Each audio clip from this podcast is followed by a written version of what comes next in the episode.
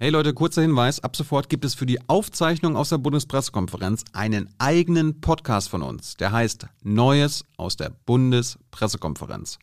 Die Regierungspressekonferenzen und so weiter werden von uns ab Februar nur noch in diesem neuen Podcast veröffentlicht werden. Abonniert ihn also, wenn ihr in Sachen Bundesregierung auf dem Laufenden bleiben wollt. Und jetzt geht's los. Liebe Kolleginnen, liebe Kollegen, herzlich willkommen in der Bundespressekonferenz zur Regierungspressekonferenz am Montag. Und dazu begrüße ich ganz herzlich die stellvertretende Regierungssprecherin Christiane Hoffmann und die Sprecherinnen und Sprecher der Ministerien. Herzlich willkommen an Sie, auch von mir noch ein gesundes neues Jahr. Und wir beginnen ähm, mit einer Erklärung der Regierung zum, zum Besuch des niederländischen Amtskollegen von Herrn Scholz, Mark Rütte. Bitte. Aber erstmal auch von meiner Seite guten Tag. Also, Bundeskanzler Scholz wird am Donnerstag, dem 13. Januar, seinen niederländischen Amtskollegen Mark Rütte zu einem Antrittsbesuch in Berlin mit militärischen Ehren begrüßen. In einem gemeinsamen Gespräch werden die bilateralen Beziehungen sowie internationale und EU-Themen im Mittelpunkt stehen. Nach dem Gespräch ist eine gemeinsame Pressekonferenz geplant. Soweit die Ankündigung. Dann gleich gibt es eine Frage dazu. Das ist nicht der Fall. Dann von mir hier doch der Hinweis, dass das äh, Ministerium für wirtschaftliche Entwicklung und das Ministerium für Landwirtschaft und Ernährung heute leider nicht hier sind, weil sie Corona-Krankheitsfälle haben.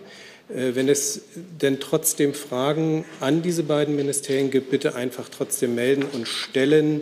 Sie werden dann, die Antworten werden dann nachgeliefert. Dann würde ich aufrufen, das Thema, ähm, was mehrere Kollegen an mich herangetragen hatten, Kasachstan. Dazu hatte ich auf alle Fälle Herrn Jung.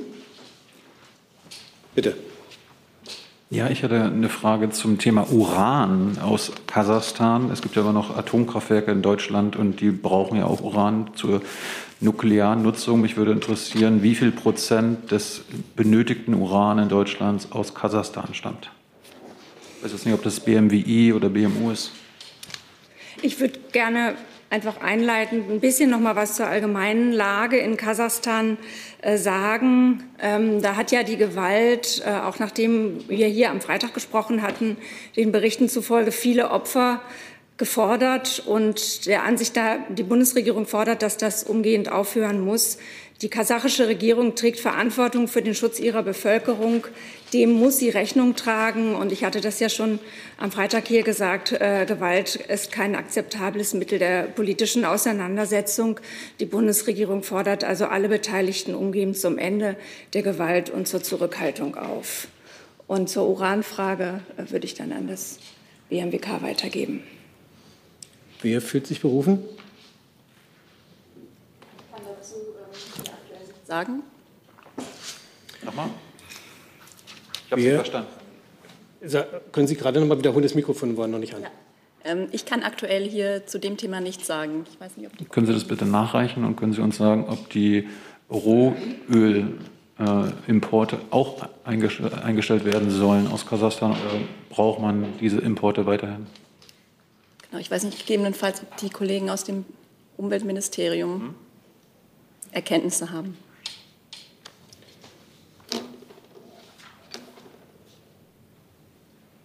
Das Umweltministerium sagt nein. Können Sie das auch nachreichen? Danke.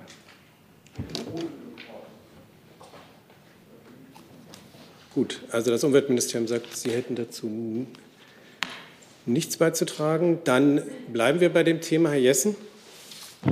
Ja, jetzt dazu ähm, geht die Bundesregierung auch davon aus, ähm, dass derzeit 40 Prozent des weltweit äh, erzeugten Urans aus Kasachstan stammen, was ja die Vermutung, dass es irgendwie auch dann in Deutschland landet, äh, in aufgearbeiteter Form stützen würde? Oder haben Sie andere Zahlen? Können Sie die gegebenenfalls auch nachliefern? Also wenn wir dazu etwas nachreichen können, dann machen wir das gerne. Hey Leute, der heutige Supporter dieser Sendung ist ihr alle. Und ihr alle seid die beste Unterstützung für unabhängigen, kommerzfreien Politikjournalismus auf dem Publikumsmarkt. Und darum bin ich ein Fan davon. Also ein Fan von euch. Macht weiter so. Per PayPal oder Überweisung. Danke dafür und jetzt geht's weiter. Okay, dann haben wir noch Herrn Jordans. Äh, Frau Sasse, mich würde interessieren, ob Sie sagen können, ob die Lage in Kasachstan ähm, bei den OSZE-Gesprächen äh, thematisiert wird und auch die ähm, Intervention der russischen und wohl auch ähm, belarussischen Streitkräfte dort. Vielleicht nur noch mal auch ergänzend, ich habe auch das Mikro noch. Pardon? Vielleicht nur noch mal ergänzend äh, zur Lage. Ähm, wir haben, äh, wie Frau Hoffmann es gerade schon dargestellt hat, die Lage genauestens natürlich im Blick ähm, sprechen in unterschiedlichen äh, Situationen und unterschiedlichen Gesprächsformaten auch über diese Lage in Kasachstan, die weiterhin äh, unübersichtlich ist. Aber wir beobachten gewisse Zeichen der Entspannung, zumindest im Bereich der Sicherheitslage. Herr Burger hatte ja am Freitag schon ausführlich an dieser Stelle ähm, äh, eine genaue Einschätzung für das Auswärtige Amt dazu abgegeben.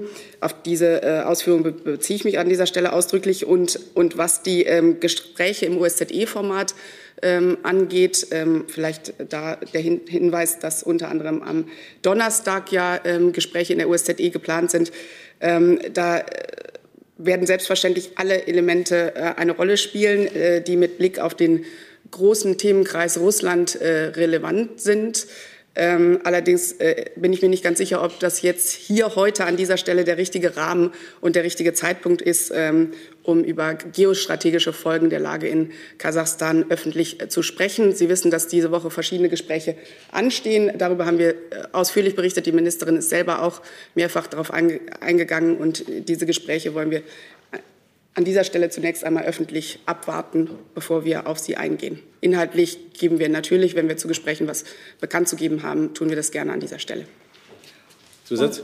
Nachfrage. Ähm, können Sie denn sagen, ob Sie die äh, OSZE-Gespräche ähm, als den richtigen Rahmen für dieses Thema sehen? Oder gibt es da andere Gespräche, Gesprächsformate, in denen das ähm, äh, besser aufgehoben wäre? Ich glaube, in der jetzigen Situation ist es wichtig, dass Gespräche stattfinden in unterschiedlichen Formaten, was die Lage in Kasachstan angeht und auch was den Themenkreis Russland angeht. Diese Gespräche finden statt in unterschiedlichen Formaten und äh, die warten wir jetzt ab und beteiligen uns im Rahmen dieser Gespräche, die anstehen.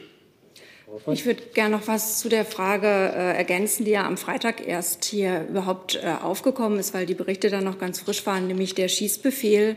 Da ist die Bundesregierung der Ansicht, dass dieser Schießbefehl umgehend zurückgenommen werden muss. Ein solcher Befehl verletzt die rechtlichen Verpflichtungen Kasachstans, seine Bürgerinnen und Bürger zu respektieren und zu schützen. Weitere Fragen zu diesem Thema? Nochmal Herr Jung. Wurde der kasachische Botschafter schon einbestellt? Darüber kann ich Ihnen an dieser Stelle äh, nichts berichten. Ist das geplant? An dieser Stelle berichten wir über solche Ereignisse, wenn sie stattgefunden haben. Dann wechseln wir das Thema und kommen zu Corona. Da habe ich mehrere Nachfragen aus dem Saal und auch online. Dann Frau Rosbach. Hm, ja, vielen Dank. Die allgemeine Impfpflicht war ja vom Bundeskanzler ursprünglich angekündigt worden für Ende Februar, Anfang März. Das scheint ja nicht zu halten sein. Jetzt spricht er von schnell. Ähm, kann man das ein bisschen spezifizieren? Äh, was bedeutet denn aus Sicht des Bundeskanzlers schnell? Dieses Verfahren liegt ja jetzt äh, beim Deutschen Bundestag. Das hat der Bundeskanzler ja auch am Freitag noch mal deutlich gemacht. Die Beratungen werden dort geführt. Er selbst hat sich ja, das habe ich am Freitag noch mal gesagt, er hat es auch am Freitag noch mal gesagt, äh, äh, er befürwortet die allgemeine Impfpflicht und wird sich auch dafür einsetzen. Aber der Zeitplan des Verfahrens liegt jetzt beim Bundestag. Zusatz? Ähm, würde denn der Bundeskanzler es befürworten, dass der Bundestag im Februar noch zu einer Sondersitzung zusammenkommt, um das äh, etwas zu beschleunigen? Der Bundeskanzler respektiert die, das Vorgehen des Bundestages und überlässt es dem Bundestag, äh, wie er den Zeitplan jetzt gestalten will. Herr Decker.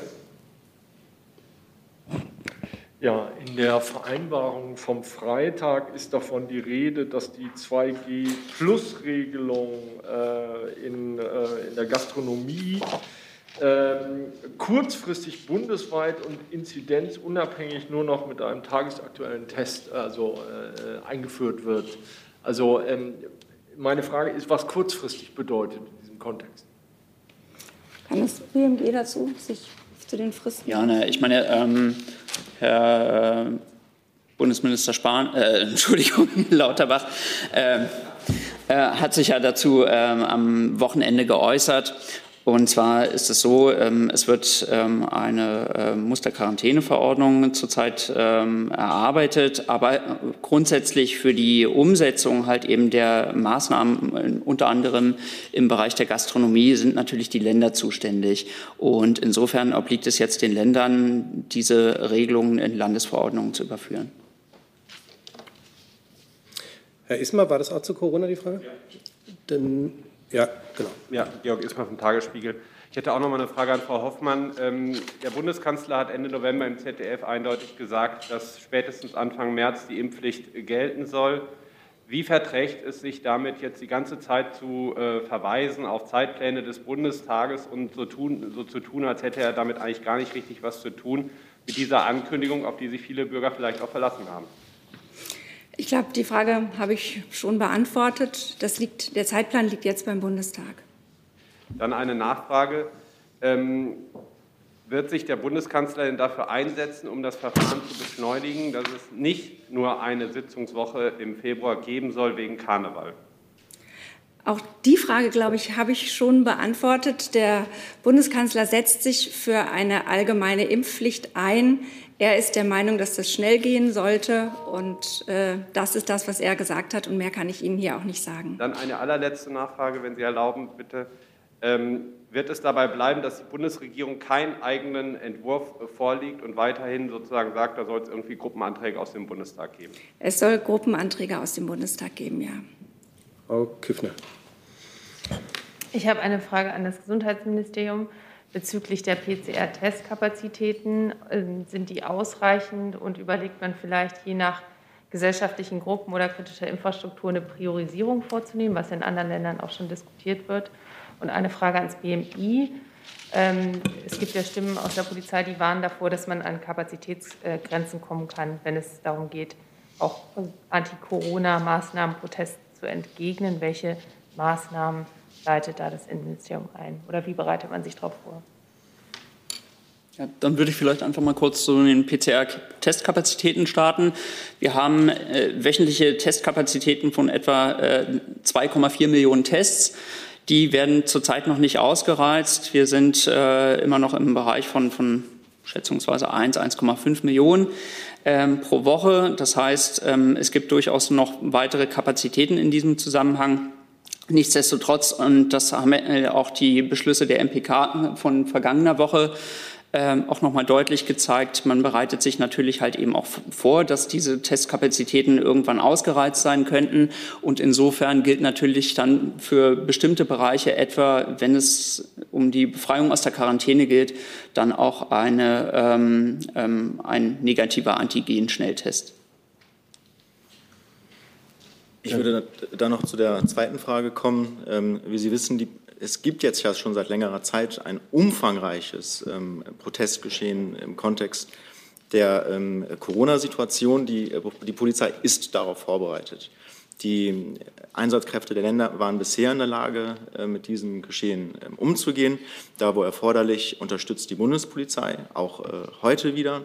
Und das wird auch weiterhin so passieren. Da, wo die Unterstützung der Bundespolizei erforderlich ist, werden wir unterstützen. Kurze Nachfrage. Also Ihnen stellt sich das Bild und die Prognose nicht so dar, als könnte es da ähm, Probleme geben in den nächsten Wochen, wenn mehr und mehr Beamte vielleicht auch ausfallen müssen. Also ich, ich kann jetzt keine hypothetischen Diskussionen äh, zur Entwicklung in den nächsten Wochen ähm, bedienen.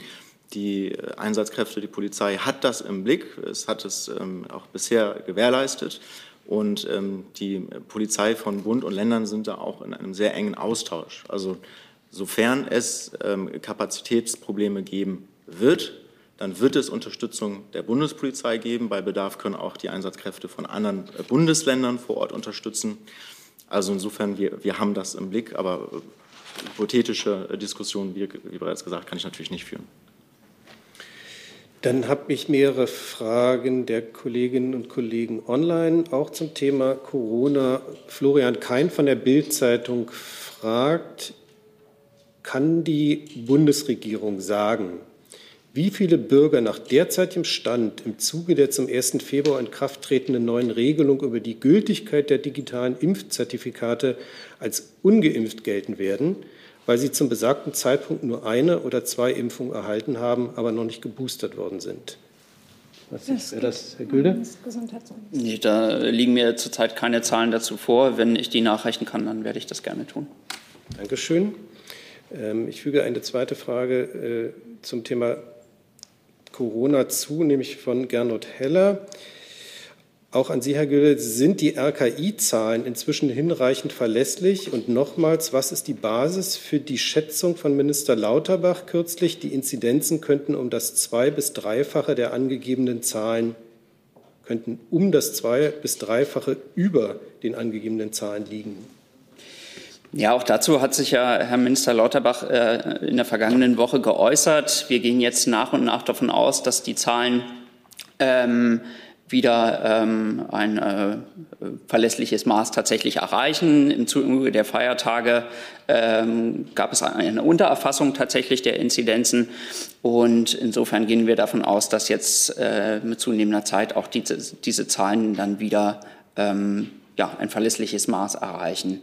Äh, zu den Schätzungen der Untererfassungen, die um ein zwei- bis dreifaches ähm, unter den erfassten Zahlen liegen, das äh, beruht auf Schätzungen tatsächlich des RKI. Dann hatte ich zum Thema Corona Herrn Jessen. Ja, die Frage geht sowohl an Frau Hoffmann als auch an Herrn Gülde äh, über die Verlässlichkeit von Schnelltests. Ähm, der Bundeskanzler hatte am Freitag erklärt, in den allermeisten Fällen seien Schnelltests zur Feststellung von Infektionen oder nicht ausreichend. Es bedürfte da keiner PCR-Tests, während Herr Lauterbach kürzlich sagte, ähm, dass man noch gar nicht wisse, ob äh, Schnelltests überhaupt und in welcher Weise bei Omikron der zunehmenden Variante wirken. Das ist inhaltlich nicht kongruent.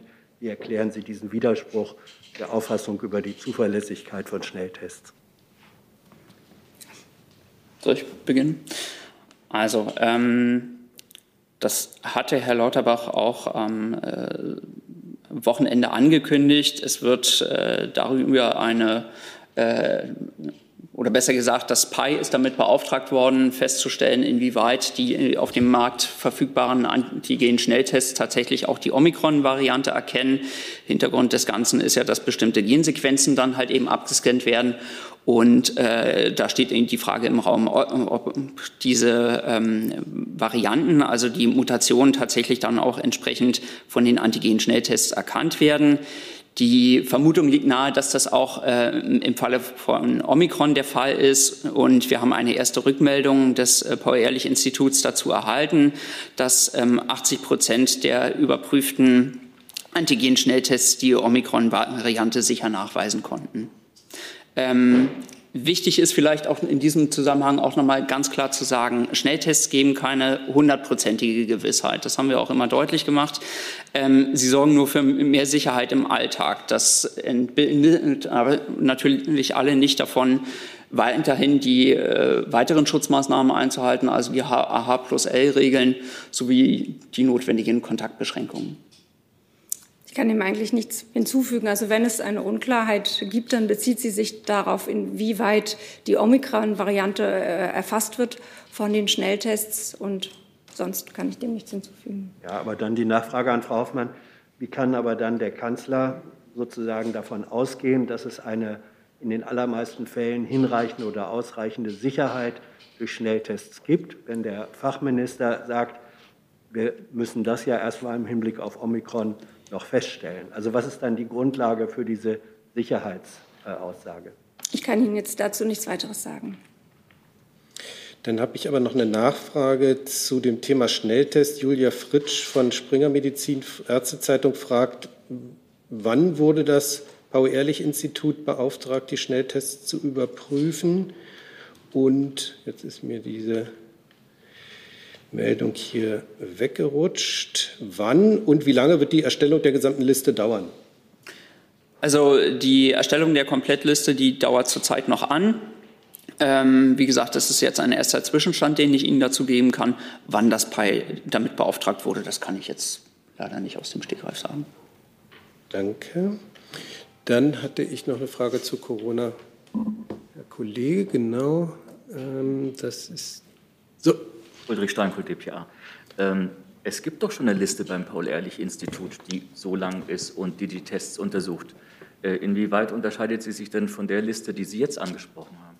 Also die Liste, die Sie gerade angesprochen haben, die ist eine fortgeführte Liste des Paul-Ehrlich-Instituts, die generell ähm, die ähm, Spezifität der Antigen-Schnelltests untersucht und ähm, die Überprüfung, die jetzt im Raum steht, ist eine Überprüfung generell auf die Omikron-Variante. Also die erste Liste, oder besser gesagt, das ist ja im Grunde genommen die Fortführung jetzt dieser Liste, ähm, befasste sich generell mit der Frage, erkennt ähm, dieser Schnelltest eine SARS-CoV-2-Infektion oder eben nicht. Und ähm, die zweite Überprüfung, die jetzt in Auftrag gegeben wurde, ist die Frage, erkennt dieser Schnelltest auch die Omikron-Variante? Das war eigentlich nur eine Nachfrage. Meine eigentliche Frage wäre gewesen, nochmal zurückkehren zur Musterverordnung, von der wir vorhin gesprochen haben. Bis wann soll die denn eigentlich vorliegen? Muss da auch der Bundesrat äh, beteiligt werden und können die Länder gegebenenfalls auch vorher schon handeln? Ja, auch das hat ja ähm, Herr Lauterbach am Wochenende gesagt. Im Grunde genommen, die Beschlüsse der MPK sind klar. Das heißt, die Länder können auch jetzt bereits die ähm, eigenen Quarantäneverordnungen entsprechend vorbereiten. Und äh, für die Musterquarantäneverordnung ist sowohl eine Befassung des Bundestags als auch des Bundesrats vorgesehen. Der erst im Februar wieder zusammentreten wird, Mitte Februar. Wie gesagt, ob da jetzt irgendwelche Sondersitzungen vorgesehen sind, das kann ich jetzt leider nicht sagen. Dann habe ich eine Frage von Herrn Reitschuster an das äh, Gesundheitsministerium. Im RKI-Lagebericht wird ausgewiesen, dass ein Impfdurchbruch nur vorliegt, wenn eine grundimmunisierte Person symptomatisch an Covid-19 erkrankt. Liegen dem RKI Zahlen vor, bei wie vielen der Grundimmunisierten und bei wie vielen der geboosterten Personen ein positiver PCR-Test auf SARS-CoV-2 vorhanden ist? Müsste ich gegebenenfalls nachreichen, ob dazu ähm, Informationen vorliegen. Danke. Dann habe ich Herrn Ismer noch mal zum Thema Corona. Ne? Ja, noch eine Frage an äh, Frau Hoffmann noch mal. Äh, uns erreichen auch vermehrt Hinweise von, von Bürgern, die sagen, ähm, dass es einen negativen Schnelltest gegeben hat und dann hat man zur Sicherheit nochmal einen PCR-Test gemacht, der dann wiederum positiv war, was ja vielleicht auch ein bisschen darauf hinweist, dass viele Schnelltests Omikron zumindest am Anfang einer Infektion nicht richtig erkennen. Gibt es äh, Pläne in der Bundesregierung, äh, auch bei PCR-Tests diese vielleicht kostenlos zu stellen oder zumindest ähm, mit einem Nachlass zu versehen, weil die ja mit mindestens 50 Euro doch sehr teuer sind und das hat ja auch eine soziale äh, Komponente letzten Endes auch. Und eine Nachfrage an Herrn Gülde. Ähm, mich würde interessieren, warum man bei dem Beschluss äh, von Bund und Ländern am vergangenen Freitag bei dem Personal in Krankenhäusern und Pflegeeinrichtungen darauf bestanden hat, dass die sich nur mit einem PCR-Test äh, freitesten können nach sieben Tagen Quarantäne. In allen anderen Fällen geht es auch mit einem Schnelltest. Mir ist von solchen Plänen nichts bekannt, aber vielleicht weiß Herr Gülde mehr. Ja, also im Grunde genommen ist es ja so, die Testverordnung lässt ja bereits äh, eine Kostenerstattung oder besser gesagt kostenfreie PCR-Tests zu. Also im äh, beispielsweise einer ähm, Kontaktnachverfolgung. Also wenn Sie zum Beispiel auf der ähm, Corona-Warn-App eine Meldung bekommen, auch da können Sie sich kostenlos testen lassen. Gleiches gilt natürlich für einen ähm, positiven Antigen-Schnelltest. Wenn Sie da halt eben positiv getestet werden, wird auch nochmal mit einem PCR-Test nachgetestet. Insofern auch da kann ich Ihnen jetzt keine Neuerungen da in Aussicht stellen.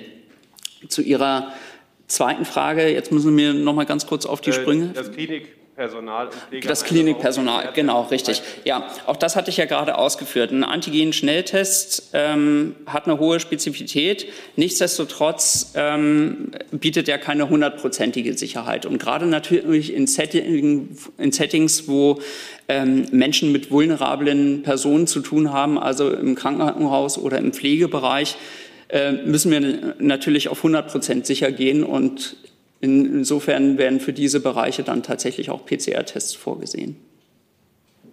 Herr Jung? Ja, daran anschließend, Frau Hoffmann, warum gibt es keine kostenlosen, breiten, breitflächigen PCR-Tests in Deutschland? Ich meine, die Bürgertests sind umsonst, das sind aber Schnelltests, die nicht zuverlässig sind.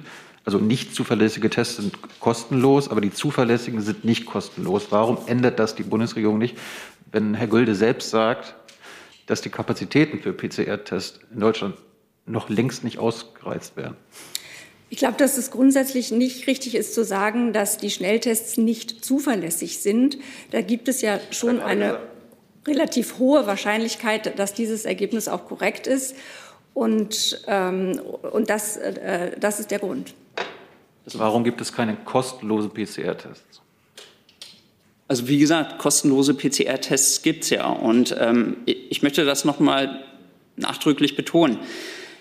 Die ähm, Antigen-Schnelltests, die haben tatsächlich eine hohe Zuverlässigkeit. Sie liegt aber nicht bei 100 Prozent. Und nochmal, das entbindet natürlich auch niemanden davon, die weiteren Maßnahmen einzuhalten. Aber wir müssen natürlich, das ist immer eine Abwägungsentscheidung, in Settings, in denen tatsächlich wir mit vulnerablen Gruppen zu tun haben, da müssen wir natürlich besonders vorsichtig sein. Und insofern gilt dort dann halt eben die PCR-Regel und auch nochmal zu Ihrer Aussage, die ähm, Kapazitäten bei der PCR, die werden noch längst nicht erreicht. Wir können natürlich auch nicht ein System permanent unter Volllast fahren. Das muss man einfach mal berücksichtigen. Äh, wir müssen uns auf die Omikron-Welle vorbereiten. Das heißt, äh, wir werden wahrscheinlich auch einen rasanten Anstieg der Neuinfektionen hier erleben. Wir haben zurzeit ähm, die Omikron-Welle mit unseren Maßnahmen vergleichsweise recht gut aufhalten können oder besser gesagt verzögern können. Wir werden sie aber nicht verhindern. Und insofern werden wir auch in naher Zukunft wahrscheinlich auch eine äh, ähm, relativ starke Ausreizung der PCR-Testkapazitäten erleben. Aber wollen Sie sagen, dass die PCR-Labore aktuell belastet oder überlastet sind, wenn Sie selbst gesagt haben, dass die Kapazität von 2,4 Millionen da ist, aber nur 1 bis 1,5 Millionen? Nein, sie sind zurzeit nicht überlastet. Aber man muss natürlich halt eben trotzdem auch noch die bevorstehende Omikron-Welle im Blick behalten. Frau Gammelin von der Süddeutschen Zeitung versucht es nochmal mit der allgemeinen Impfpflicht. Frau Hoffmann, steht, die, steht der Bundeskanzler noch zu seinem Ziel, dass es bis Anfang Februar, Anfang März eine allgemeine Impfpflicht geben wird? Ist dieser Termin noch zu halten? Ich glaube, wir haben diese Frage jetzt schon zweimal äh, gehört. Ähm, der Bundeskanzler steht zu seiner Überzeugung, dass es eine allgemeine Impfpflicht in Deutschland geben sollte. Und der Zeitplan dafür liegt beim Deutschen Bundestag. Herr Jordans denn noch? Ja, da möchte ich dann gleich nochmal einhaken. Wenn, äh, der Bundeskanzler hat ja in dem Interview gesagt, also wörtlich, wir äh, würden den Weg öffnen für eine Gewissensentscheidung der Abgeordneten im Bundestag über eine allgemeine Impfpflicht, die dann Anfang des nächsten Jahres, im Februar oder März, in Kraft tritt und auf die sich jeder jetzt einstellen kann. Wenn ich Sie richtig verstanden habe, liegt also die Schuld, wenn das nicht eintritt, beim Bundestag aus Sicht des Kanzlers. Und was sagt er denn den Bürgern und Behörden, die sich äh, nach seiner Aussage auf die Impfpflicht ab Anfang März eingestellt haben? Ich habe dazu wirklich alles gesagt, was ich sagen kann. Gibt es weitere Fragen zum Thema Corona? Habe ich die Fragestellung Corona nochmal? Und Herr Jung auch nochmal zu Corona. Dann haben wir noch drei Fragesteller, dann würde ich das Thema gerne verlassen. Also Herr Jung, als erstes nochmal? Es gibt gerade eine Menge Diskussion, Herr Gülde, über die Nutzung der Luca-App und die, den Nutzen zur Kontaktverfolgung für die Gesundheitsämter. Natürlich sind die Länder äh, mit, mit der Luca-App äh, finanziell und vertraglich verbunden, aber der Bund hat ja auch äh, durch die Anbindung eine, eine, eine Connection. Wie bewerten Sie die Nutzen aktuell noch der Luca-App äh, zur Kontaktverfolgung. Es gibt zum Beispiel in Bayern, das kam jetzt gerade raus, dass in den letzten 14 Tagen nicht einmal mehr Daten zur Kontaktverfolgung von den Gesundheitsämtern abgefragt wurden. Ich kann tatsächlich jetzt zum ähm, Nutzen beziehungsweise auch zum Erfolg der Luca-App keine Aussagen treffen. Ähm, wir als Bundesregierung haben die Möglichkeit geschaffen, dass die Länder Schnittstellen einrichten, die die digitale Kontaktverfolgung ermöglichen. Diese digitale Kontaktverfolgung wird sowohl mit der Corona-Warn-App ermöglicht. Das war unser Ziel in diesem Zusammenhang. Aber ähm, es gab auch den Wunsch der Länder, die Luca-App tatsächlich zu implementieren. Ähm, diese Möglichkeit haben wir geschaffen, aber generell zum Erfolg äh, der Luca-App kann ich von hier aus keine Aussagen treffen. Vielleicht kann das jemand anders aus dem Gesundheitsministerium, weil ansonsten wäre das ja jetzt, dass Sie selbst den, die Nutzung, den Nutzen der Luca-App nicht kennen. Ist denn schon klar, ob der Bund, äh, wie ursprünglich angekündigt, die Kosten für die Luca-App, also für die Luca-App-Lizenz übernehmen wird? Oder bleiben die Länder auf den Kosten sitzen? Darüber kann ich hier keine Aussagen treffen. Können Sie beides nachreichen, bitte? Kann ich gerne tun. Dann, Frau Kollegin. Nalan Sipa, freie Journalistin. Äh, vergangene Woche gab es einige Informationen zu der, beziehungsweise Aussagen zur Impfskepsis bei Menschen mit Migrationshintergrund. An das BMG, welche Argumente sprechen gegen eine Erfassung äh, der Personendaten bezüglich des Migrationshintergrundes, um solche Desinformationen zu verhindern. Zweite Frage.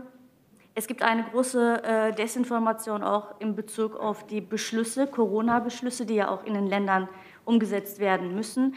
Wäre es da nicht sinnvoll, eine zentrale Stelle äh, einzurichten, die in unterschiedlichen Sprachen auch informiert ähm, viele Bürger sind nämlich sehr irritiert über diese, dieses Informationschaos. Ja, ähm, jetzt müssen Sie mir bei der ersten Frage noch mal auf die Sprünge helfen. Was meinen Sie da konkret mit der Erfassung?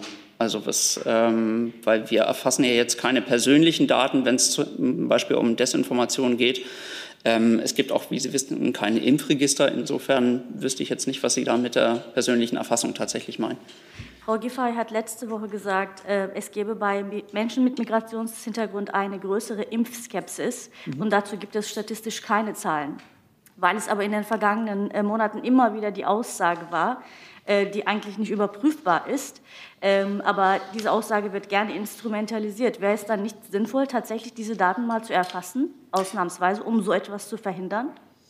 Also Sie wissen, es gibt, äh, es gibt ja Umfragen seitens des RKI und seitens auch ähm, der Uni Erfurt im Rahmen der sogenannten Cosmo-Studie, auch in der Covimo-Studie werden Abfragen zur Impfbereitschaft in der Bevölkerung tatsächlich getroffen.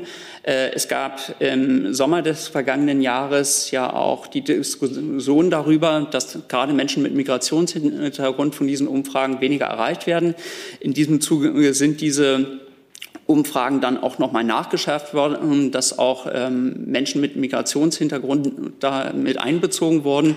Insofern haben wir da tatsächlich auch ein, inzwischen ein Bild zu dieser Frage. Und ja, es äh, werden Menschen mit Migrationshintergrund oftmals äh, weniger gut erreicht von der Impfkampagne. Insofern haben wir da auch in diesen Bereichen nochmal nachgeschärft äh, einfach auch nochmal, um die Sichtbarkeit gerade in bestimmten Communities zu erhöhen. Ja. Dann, Entschuldigung, die zweite Frage wurde noch nicht beantwortet. Zu der zentralen Stelle zu der zentralen Stelle. Also generell ist es so, das Thema Desinformation, das äh, wird natürlich aus unterschiedlichen Bereichen immer adressiert. Und insofern, ähm, glaube ich, ist es weniger sinnvoll, da jetzt eine zentrale Stelle zu schaffen, die erstmal wieder alle Informationen zusammentragen muss, sondern ähm, wir beantworten ähm, Desinformationen tatsächlich auch direkt, wenn sie uns auffällt. Und ähm, da haben wir auch eine eigene Social-Media-Abteilung tatsächlich dafür, die dafür dann eben zuständig ist. Herrn Jordans noch zu Corona. Und dann habe ich hier noch Herrn Reitschuster und dann verlassen wir das Thema. Äh, meine Frage geht an Herrn Gilde. Der spanische Premierminister Pedro Sanchez hat dieses Wochenende vorgeschlagen, äh, wegen der sinkenden Sterblichkeitsrate bei Corona das Meldesystem in Europa so zu ändern, dass nicht mehr jeder Fall einzeln verzeichnet werden muss, sondern so zu einer äh, zu einem Monitoring wie bei der Grippe gewechselt werden soll. Ähm, dies sei im Zuge der Klassifizierung von Corona als endemisch und nicht mehr pandemisch sinnvoll. Ähm, hat es da in Deutschland irgendwelche Überlegungen oder gibt es da eine Stellungnahme zu dieser Idee? Nein, also zurzeit ähm, ist es so, wir haben ein ähm, Erfassungssystem für ähm, die Inzidenzen und tatsächlich halt auch die, die einzelnen auftretenden Fälle. Und zurzeit gibt es keine Änderungen in diesem Bereich. Äh, Nachfrage, ähm, wenn, ich, wenn ich das richtig verstanden habe, müsste so eine Änderung auf äh, europäischer Ebene, also ähm, ECDC, äh, geschehen. Wissen Sie denn, ob da in nächster Zeit irgendwelche ähm, Gespräche stattfinden? Mir sind keine Änderungen und auch keine ähm, Gesprächsanfragen zu einer solchen Änderung bekannt. Dann habe ich noch eine Fachfrage von Herrn Reitschuster an Sie, Herr Gülde. Warum werden in den aktuellen Impfstatistiken, in denen es ja um Immunität der Menschen geht, die Genesenen, zumindest in den ersten sechs Monaten nach Genesung, nicht hinzugezählt? Die sollen sich ja nicht impfen lassen in den ersten sechs Monaten. Ehrlich gesagt, ich verstehe die verstehe die Frage nicht ganz. Also wir haben ja ähm, in der Statistik tatsächlich eine Ausweisung der Genesenen und wir haben auch eine Ausweisung der, der Geimpften. Ähm, allerdings ist es ja so, dass die Genesenen irgendwann auf diesen Status wieder verlieren nach diesen sechs Monaten und insofern müssen sie ja dann auch nochmal entsprechend anders erfasst werden. Also das lässt sich so tatsächlich nicht umsetzen. Vielleicht kann der Reitschützer das mit Ihnen bilateral noch mal klären. Dann sind wir mit Corona durch. Ich habe hier online mehrere Fragen zum Thema ähm, MV-Werften. Insofern rufe ich jetzt dieses Thema auf. Ähm, und zwar beginne ich mit, ähm, mit Carsten Seibel von der Welt. Wie ist der Stand der Gespräche mit dem Eigner Genting? Unter welchen Bedingungen kann sich der Bund vorstellen, die 600 Millionen Euro aus dem WSV, das ist der Wirtschaftsstabilisierungsfonds, doch noch freizugeben? Ja, dazu würde ich vielleicht ja, auch zunächst mal allgemein sagen, bevor ich dann nochmal abgebe, dass sich die Bundesregierung ja seit äh, ähm, Jahren, weil seit vielen Jahren bei den MV-Werften engagiert, der, dem größten Industriebetrieb in Mecklenburg-Vorpommern. Und äh, die Werft wurde vom Bund auch mit Blick auf die Auswirkungen der Corona-Krise auf die Schifffahrt unterstützt. Die Bundesregierung ist grundsätzlich bereit, diese Unterstützung im Rahmen des Wirtschaftsstabilisierungsfonds fortzusetzen und damit die Voraussetzungen zur Aufrechterhaltung des Geschäfts Geschäftsbetriebs zu schaffen. Dazu steht man mit dem Unternehmen und den Investoren im Gespräch. Also die Bundesregierung hat äh, den Prozess auch in den letzten Wochen besonders intensiv begleitet und äh, alles getan, um konstruktiv eine Lösung zu finden, in enger Abstimmung natürlich auch mit der Landesregierung in Mecklenburg-Vorpommern und der Ministerpräsidentin Manuela Schwesig. Ähm, es ist selbstverständlich, dass sich die Bundesregierung für den Erhalt der Arbeitsplätze dort äh, vor Ort einsetzt. Und zu den Details kann vielleicht das BMWK etwas sagen. Ja, wir können eigentlich nur ähm, wiederholen und bestätigen. Also die Bundesregierung steht bereit ähm, und wir haben bereits vor Weihnachten ein Angebot vorgelegt. Jetzt ist es einzig an den Eigentümern, auch von der Seite der Eigentümer, einen angemessenen Beitrag zu leisten, damit wir gemeinsam ähm, die vielen ich glaube, rund 1900 Arbeitsplätze, die auf dem Spiel stehen, zu retten. Dann hatte ich gleichlautende Frage von Herrn Bentin vom ZDF Hauptstadtstudio und von Julia Löhr von der FAZ. Ich musste mir gerade noch mal genau durchplanen, Bund, der Bund in diesem Fall trotzdem noch Hilfe aus dem WSF? Oder ist das damit vom Tisch, fragt Frau Löhr nochmal, aber wenn ich Sie richtig verstanden habe? Ist das nicht vom Tisch? Und Herr Bentin fragt, ist die Bundesregierung bereit zu weiteren Rettungsmaßnahmen für die Werft und falls ja, unter welchen Bedingungen? Ja, gibt es Bedingungen?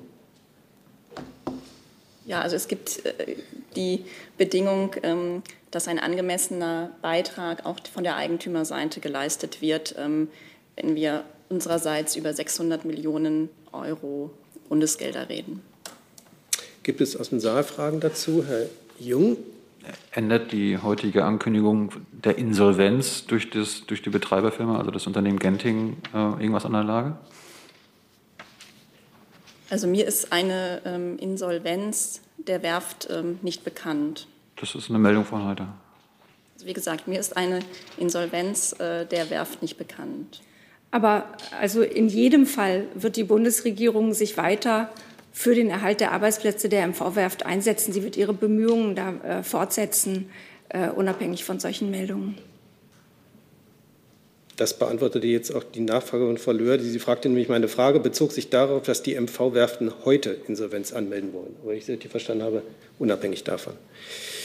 Also unabhängig davon wird die Bundesregierung sich dafür einsetzen, diese Arbeitsplätze zu erhalten. Weitere Fragen dazu? Wie bewertet die Bundesregierung denn generell die Lage dieser Werften? Ich glaube, das ist jetzt nicht äh, Sache der Bundesregierung, äh, ein Unternehmen zu kommentieren. Naja, ein Unternehmen, das äh, dreistellige Millionenzuschüsse bekommt, da kann man ja schon mal eine Bewertung abgeben. Also die Bundesregierung hat sich sehr dafür eingesetzt, dass dieses Unternehmen nicht in die Insolvenz geht und der Investor sich da entsprechend engagiert. Ähm, und das ist das, was wir dazu sagen. Dann rufe ich ein neues Thema auf. Herr Decker.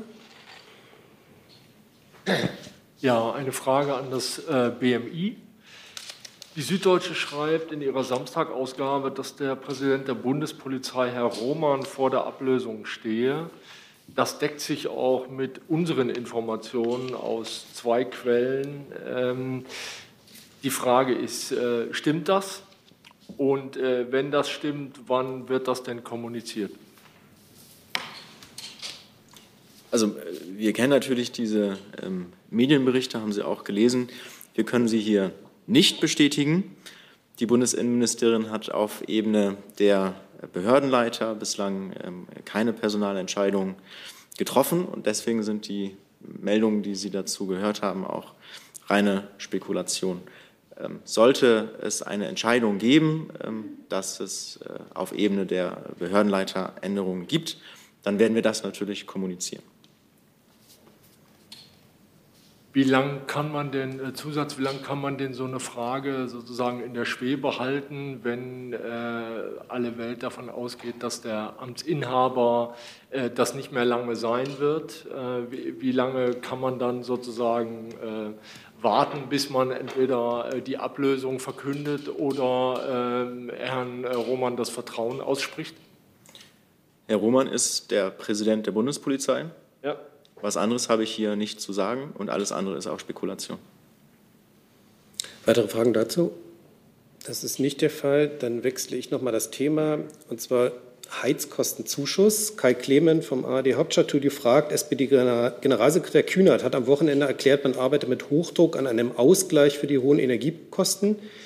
Die Bild-Zeitung schreibt zuletzt, der höhere Zuschuss solle am 26.01. im Kabinett beschlossen werden. Können Sie ich vermute mal, die Frage geht an Sie, Frau Hoffmann, den Termin bestätigen und welche Erhöhung ist angepeilt? Der Städtetag fordert mindestens eine Verdopplung. Ist das realistisch? Da müsste ich an das, glaube ich, Bauministerium verweisen. Bauministerium sitzt dort.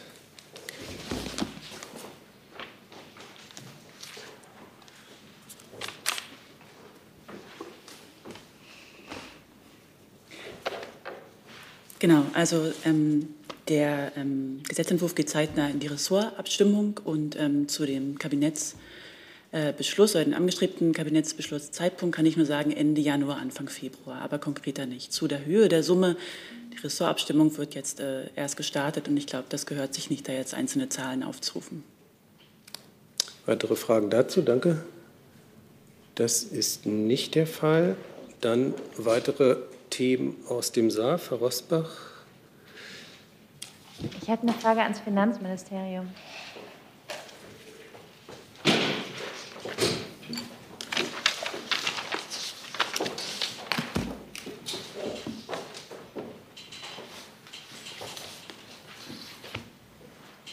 Vielen Dank. Also es geht darum, dass ja die, äh, durch die gestiegene Inflation das Thema kalte Progression in der Steuerbelastung wieder eine stärkere Rolle spielt. Die neue Bundesregierung hat ja darauf verzichtet, ähm, die, den Ausgleich äh, der kalten Progression an die deutlich höhere Inflation im vergangenen Jahr jetzt für dieses Jahr anzupassen.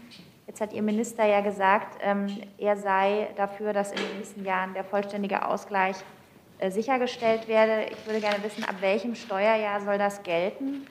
Und ähm, lässt sich da jetzt schon sagen, um welche Summen es da gehen könnte, beziehungsweise wie weit sind da Ihre Pläne gediehen?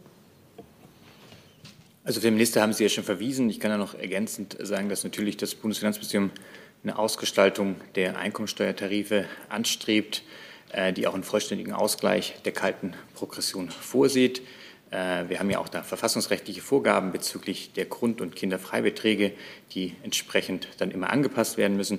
Dafür wird dann immer Berichte vorbereitet, um diese Zahlen zu ermitteln. Das ist einmal der Existenzminimumbericht und der Progressionsbericht. Und dann werden wir das in den jeweiligen Steuergesetzen dann äh, im Einzelnen dann darlegen, wie hoch das dann ausfällt und welche Summen davon betroffen sind. Und wie üblich werden wir das dann rechtzeitig vorher bekannt geben, wenn wir den Gesetzentwurf dann vorlegen.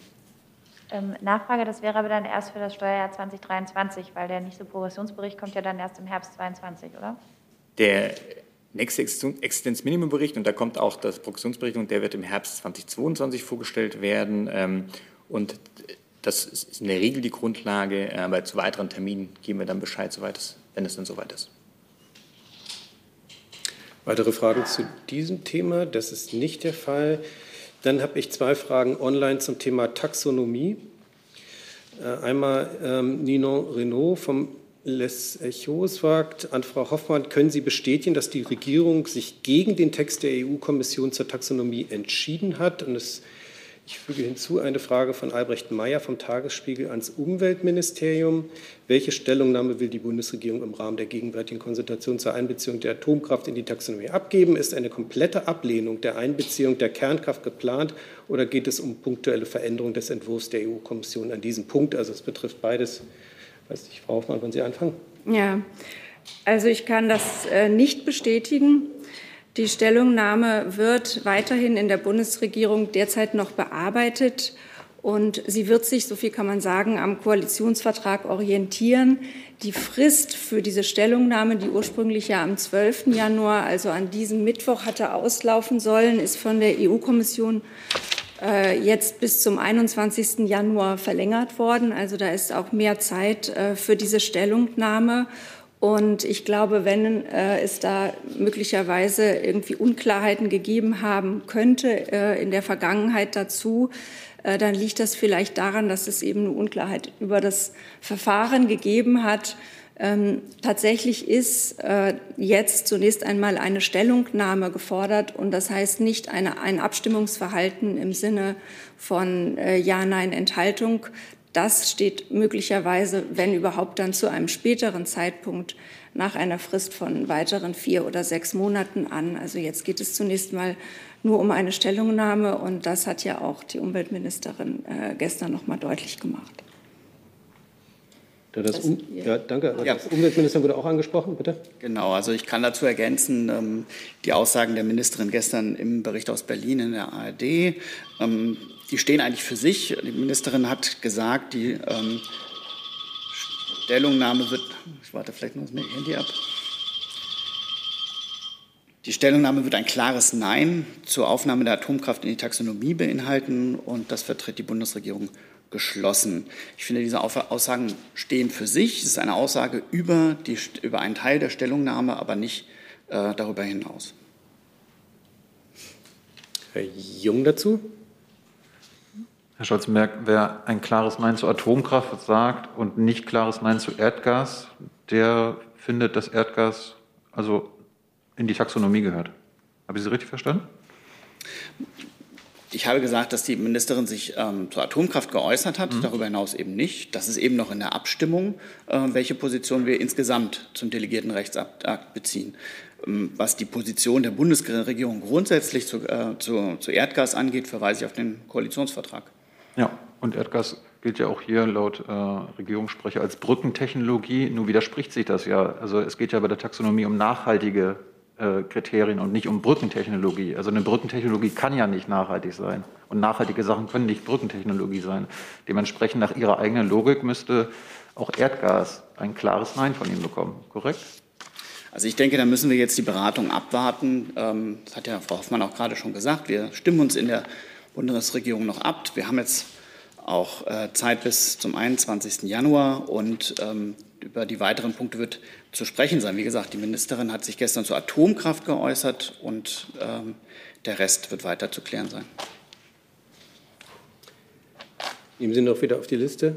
Frau Jen hatte sich erledigt. Ähm, dann Herr Jung, dann doch noch Ihre Nachfrage. Frau Hoffmann, mich würde noch mal interessieren, weil Herr Hebestreit sich dazu geäußert hatte, warum man sich explizit nicht der Klage Österreichs gegen, dieses, gegen diese Taxonomie der Kommission anschließt.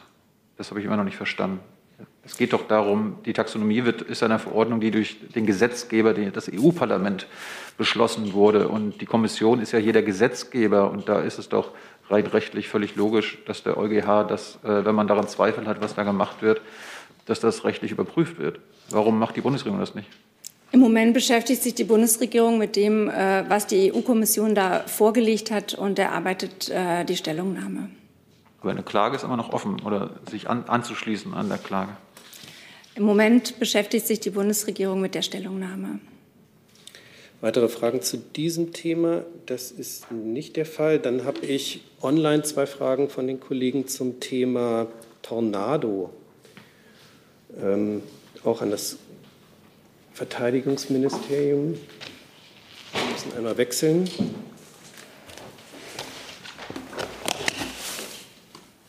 Dankeschön. Und zwar fragt, äh, fragt ähm, äh, Ellen Hasenkamp vom NBR, nein, pardon, das war die falsche Frage. Wo ist sie jetzt? Ich hatte hier. Zum, zum, Thema Tornado-Nachfolge bewaffnete Drohnen. Es gab offenbar ein Gespräch zwischen dem Verteidigungsministerium und dem Bundeskanzler zu den beiden Themen. Bevorzugt der Bundeskanzler in Sachen Tornado-Nachfolge eine europäische Lösung und wie soll die idealerweise aussehen und zu welcher Zeitplan schwebt dem Bundeskanzler für den Beschluss zur Bewaffnung von Drohnen der Bundeswehr vor? Und ich füge an eine Frage von Herrn Wiegold an das BMVG, auch zum Thema Tornado-Nachfolge. Inwieweit wird die erneute Prüfung in Frage kommender Flugzeugmuster drei Jahre nach der Auswahlentscheidung des BMVG die Entscheidung über die Tornado-Nachfolge verzögern? Soll ich einsteigen? Sehr gerne. Zu internen Gesprächen in der Regierung sage ich natürlich nichts. Ähm, die Position des BMVG zur Tornado-Nachfolge ist auch mehrfach hier an dieser Stelle angesprochen worden. Da gibt es nichts Neues zu berichten. Ich verweise da auch auf das Interview mit Ministerin Lamprecht vom 19.12. Die Aussagen dazu sind eindeutig und können hier auch die Fragen äh, genau so wie gestellt beantworten. Ja, ich kann dem nichts hinzufügen, außer auf das zu verweisen, was im Koalitionsvertrag steht und darauf, dass die Beratungen eben noch nicht abgeschlossen sind. Dann hat der Jung eine Nachfrage dazu. Sie sagen, es gibt nichts Neues zu berichten, Herr Kollatz, aber darum geht es doch jetzt, also dass der F-35 wieder als Alternative äh, in der Diskussion ist. Möchten Sie das dementieren? Die öffentliche Diskussion kann ich natürlich nicht dementieren. Die Position des Hauses ist unverändert, so wie sie die Ministerin am 19.12. öffentlich geäußert hat. Und das, das, die alte Position war, dass F-35 nicht mehr eine Alternative ist? Unverändert. Dann Frau Küchner mit dem neuen Thema. Ja, ich habe eine Frage zu Mali, ähm, sowohl an Frau Hoffmann als auch an Herrn Kollatz. Ähm, was ist die äh, Einschätzung der Bundesregierung zur Situation in Mali? Da wurden ja gerade die Wahlen auf 2025 verschoben von einer Militärregierung. Das westafrikanische Staatenbündnis ECOWAS spricht von einer Geiselnahme der Bevölkerung dort. Und äh, welche Auswirkungen hat das auf die Mission, an der ja auch Bundeswehrsoldaten beteiligt sind. Das wäre die Frage an Herrn Kollatz. Was sind die kurzfristigen Auswirkungen? Aber auch überdenkt man diese Mission im Lichte dessen, was dort gerade passiert? Das fragt Frau Hasenkamp in ähnlicher Form. Ja, also die Bundesregierung beobachtet die Situation natürlich sehr genau in, in der Sahelregion, insbesondere auch mit Blick auf die Präsenz der Bundeswehr dort und stimmt sich da sehr eng mit den Partnern in der EU äh, und in der Region ab und da natürlich insbesondere mit Frankreich.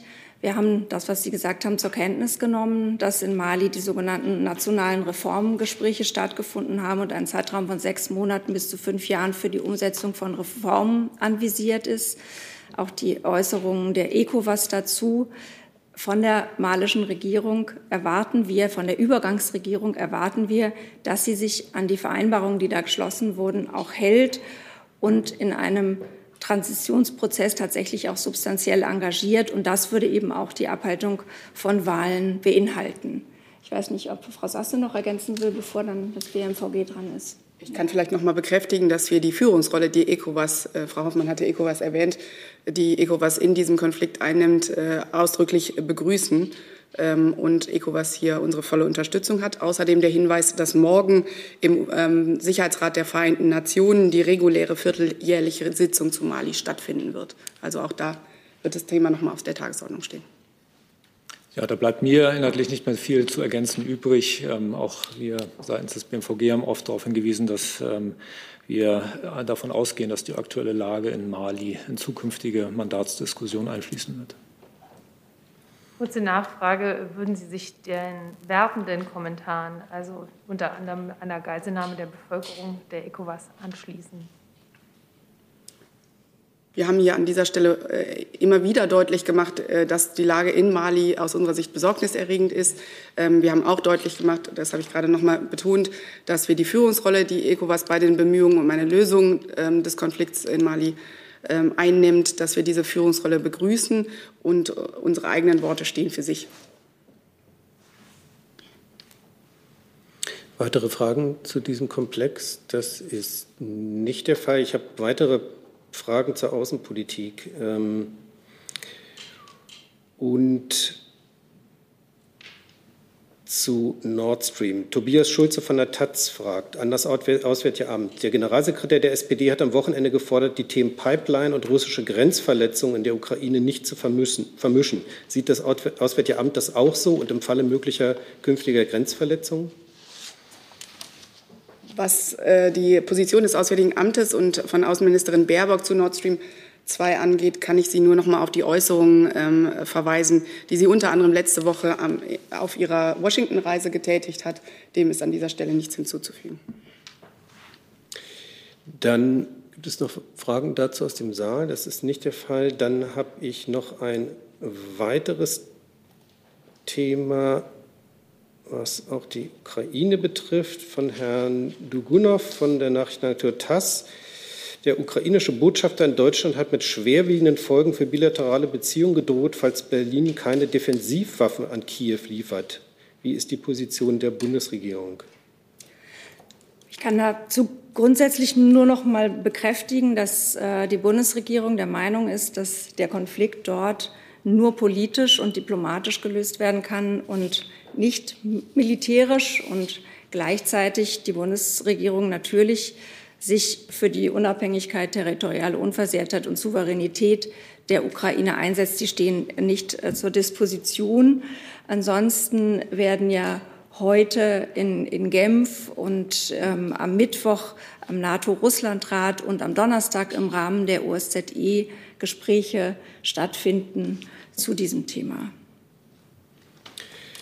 Dankeschön dazu. Ich habe noch weitere Fragen zur Außenpolitik. Ähm, Herr Taibi von Al Jazeera fragt, es gibt russische und iranische Bestätigungen über leichte Fortschritte bei den Wiener Gesprächen. Wie sehen Sie das ans Auswärtige Amt?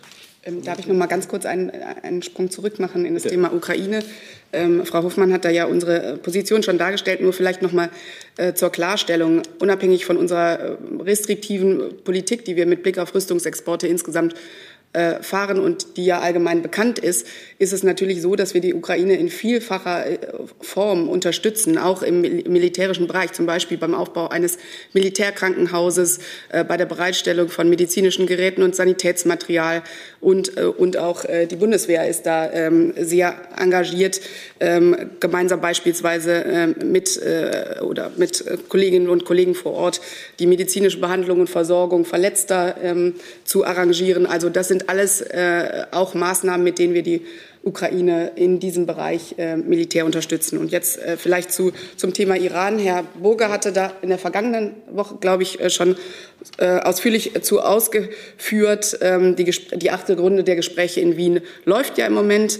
Die äh, Gespräche finden in unterschiedlichen Formaten statt. Und es gibt weiterhin natürlich auch den engen Austausch mit unseren Partnern in Wien und zwischen den Hauptstädten. Außenministerin Baerbock hatte sich gerade in der vergangenen Woche sehr intensiv mit ähm, ihrem amerikanischen Kollegen ähm, zum Thema Iran ähm, ausgetauscht. Und es bleibt dabei, dass es äh, sehr, sehr dringlich ist, in den Verhandlungen sehr konkrete Fortschritte zu machen. Das haben wir immer wieder betont und diese äh, Haltung vertreten wir auch weiterhin. Dann Fragen aus dem Saal dazu. Das ist nicht der Fall.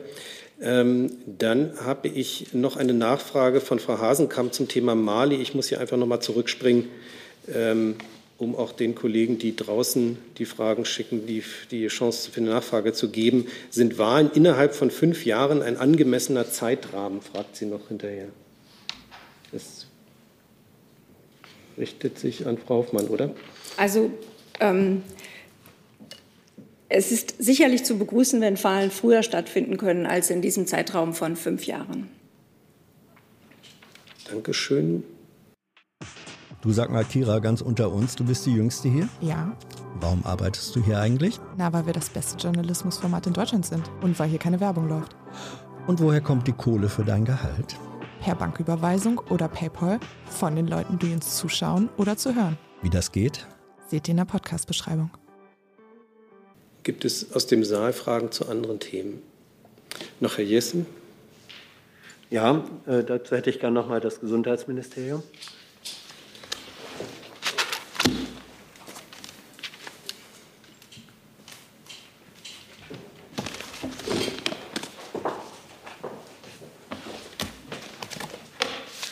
Eine Frage mit indirektem Bezug äh, zur Pandemie, deswegen habe ich sie vorhin nicht gestellt. Äh, gestellt geht um den Pflegebonus. Ähm, warum will der Gesundheitsminister nur einer begrenzten Zahl von Pflegekräften äh, den Bonus äh, auszahlen?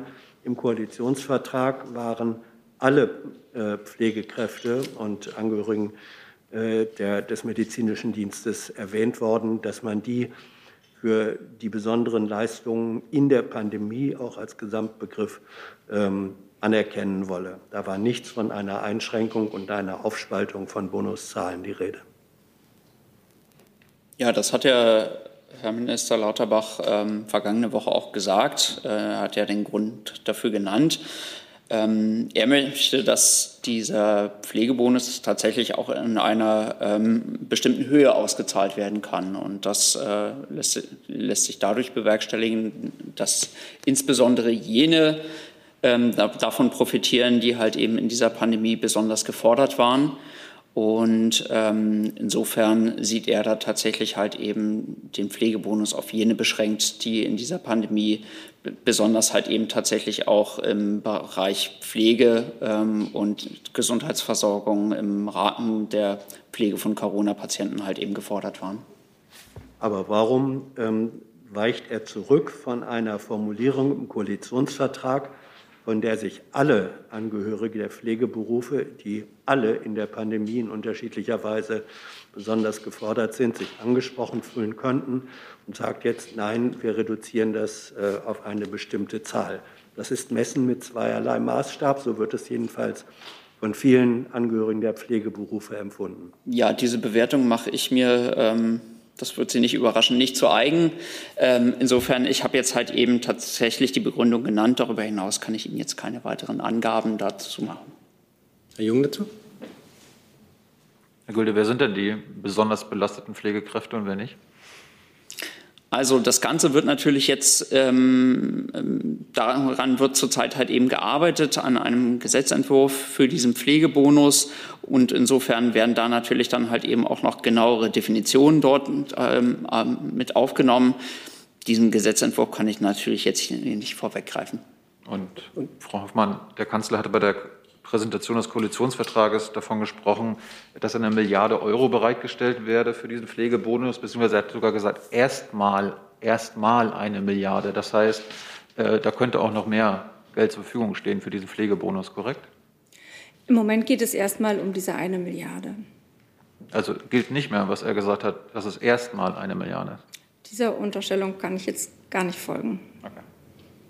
Und noch Nachfrage dazu? Nur noch mal eine Nachfrage, Gülde. Die ähm, Notfallstationen in den Krankenhäusern, gehören die dazu, weil die ja auch Corona-Patienten haben oder sind die ausgeschlossen, was den Pflegebonus angeht? Noch einmal, ähm, eine genaue Definition wird natürlich im Gesetzentwurf dann auch erarbeitet und diese kann ich jetzt hier nicht vorwegnehmen. Dann wechsle ich noch das letzte Mal das Thema, weil wir schon über der Stunde sind. Ich habe nicht alles abarbeiten können heute, aber Daniel Lücking, RND, der Tag zum bevorstehenden Jahrestag. Wie ist die Haltung der Bundesregierung zum Vorgehen, das die USA in Guantanamo gezeigt haben? Ist an niemand Konkretes gerichtet? Also? Unsere Haltung zu Guantanamo haben wir an dieser Stelle immer wieder deutlich gemacht und die hat sich nicht verändert. Gibt es dazu aus dem Saal noch Fragen? Das ist nicht der Fall. Dann sind wir für heute am Ende. Wie gesagt, ich habe nicht alle Fragen abarbeiten können, aber ich möchte Schluss machen mit Blick auf die Uhr und die Tatsache, dass wir immer noch Corona haben. Dankeschön. Ich bedanke mich für die Aufmerksamkeit und schließe die Pressekonferenz.